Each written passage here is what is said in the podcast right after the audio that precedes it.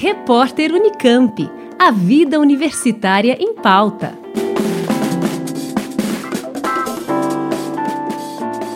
Para ter uma vida saudável, é importante fazer uma alimentação adequada, rica em nutrientes. Mas e se o corpo tiver excesso de algum deles?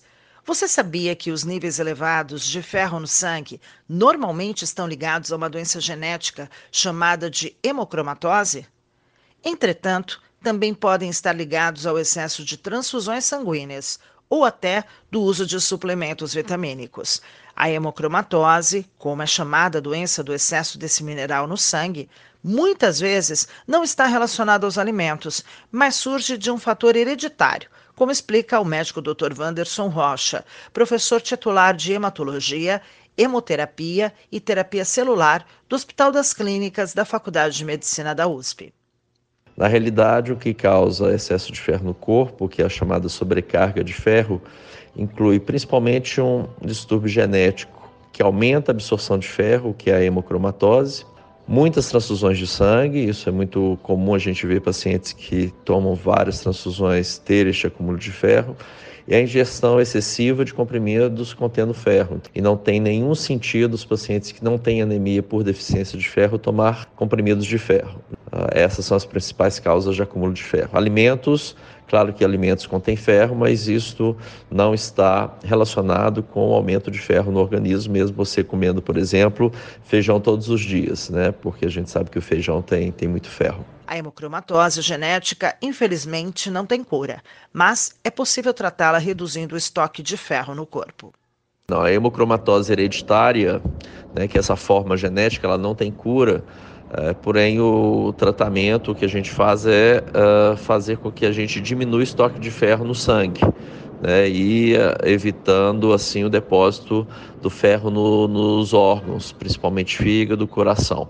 E um dos tratamentos é as sangrias que a gente chama, né, para diminuir a quantidade de ferro uh, no organismo. A alimentação deve ser balanceada para as pessoas com essa deficiência, como orienta o hematologista Dr. Wanderson Rocha, principalmente para os que têm tendência a ter os índices de ferritina elevados. Tem algumas orientações, como evitar comer carne em grande quantidade, né, dando preferência à carne branca, comer peixe, evitar vegetais ricos em ferro, como espinafre, o feijão que eu falei, a beterraba, mais que uma vez por semana, comer pão integral, né, em vez de pão branco ou aqueles pães enriquecidos com ferro, comer queijo, leite, iogurte diariamente, porque o cálcio também diminui a absorção do ferro. Evitar comer frutos secos, como uva passa, em grande quantidade, porque ela é rica também em ferro. Se as pessoas querem saber em relação àqueles alimentos que têm muito ferro, basta consultar, por exemplo, a internet, se eu falei os principais.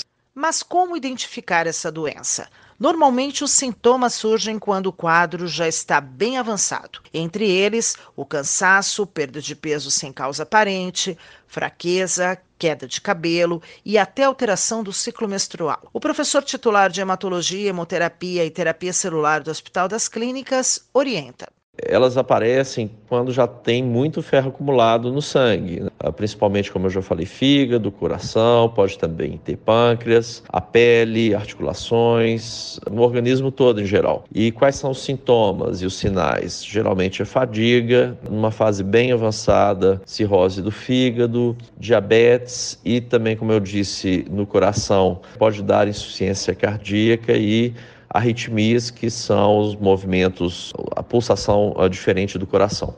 A pele que tem acúmulo de ferro tem uma pigmentação mais escura, como se a pessoa tivesse tomado sol. Os casos mais graves da doença podem comprometer os principais órgãos do corpo, como fígado, pâncreas e coração. Para descobrir, o médico solicita alguns exames, sendo que o de sangue é o principal deles. Um hemograma, porque geralmente os pacientes que têm hemocromatose têm uma hemoglobina mais aumentada, além de uh, um exame uh, de perfil de ferro, como ferro sérico, ferritina, uh, ligação do ferro, esses exames de metabolismo do ferro que a gente pode fazer no, no exame de sangue. Outro exame também para a gente saber o depósito de ferro no organismo é a ressonância magnética, que pode quantificar a quantidade de ferro tanto no fígado quanto no coração. O tratamento do excesso de ferro no sangue é feito com o quelante de ferro, um medicamento específico para quem tem a deficiência.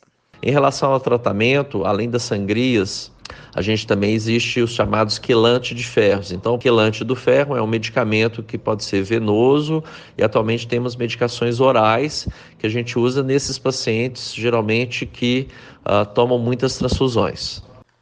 A doença normalmente atinge homens adultos após os 40 anos e da raça branca. Eventualmente, crianças ou jovens mostram sintomas da doença. São casos bem raros. Estudos internacionais mostram que cerca de 1% da população é acometida pela hemocromatose. Uma pesquisa brasileira de 2001 apontou que, entre doadores de sangue, a presença de mutações relacionadas ao excesso de ferro era de 7 a 20%. Ouvimos Dr. Wanderson Rocha, professor titular de hematologia, hemoterapia e terapia celular do Hospital das Clínicas da Faculdade de Medicina da USP, explicando sobre os cuidados necessários para quem tem excesso de ferro no sangue. Sandra Capomatto, Rádio USP. Repórter Unicamp. A vida universitária em pauta.